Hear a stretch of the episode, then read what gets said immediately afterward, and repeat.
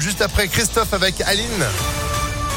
La météo, bien sûr. Quel temps pour finir cette semaine La tendance du week-end? On fait le point complet. Après l'info de Sandrine Ollier, bonjour. Bonjour Phil, bonjour à tous. À la une, c'est officiel. La gauche partira unie aux prochaines élections législatives. Le Conseil national du PS a adopté hier soir l'accord historique signé avec la France insoumise. Le oui a récolté 62% des voix. Les débats ont duré plus de 4 heures. Retenez aussi ce changement de nom pour la République en marche. Le parti présidentiel devient Renaissance.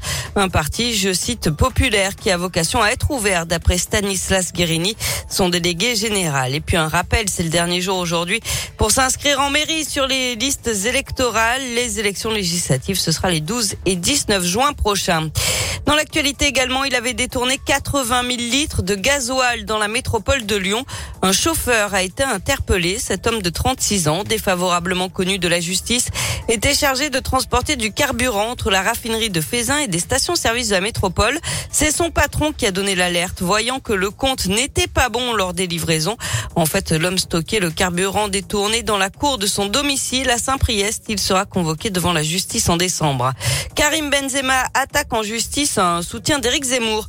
Euh, le footballeur lyonnais porte plainte pour diffamation contre Damien Rieu, militant du parti Reconquête. Euh, ça fait suite à deux tweets publiés en 2020. Il sera convoqué le 23 mai au tribunal de Lyon en vue d'une mise en examen. Et puis le chef d'entreprise responsable d'un accident de trottinette place Bellecour il y a un an sera finalement renvoyé devant un tribunal correctionnel.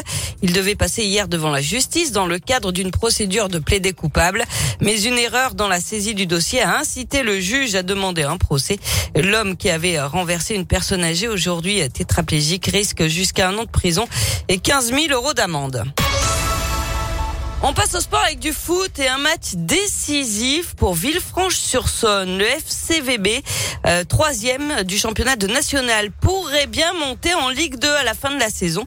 Et les Caladois jouent un match crucial ce soir à 7, Joanne Paravi. Crucial parce que le football club Villefranche-Beaujolais sera assuré de terminer au moins troisième et donc de valider sa place de barragiste dès ce soir en cas de victoire, avant même la dernière journée.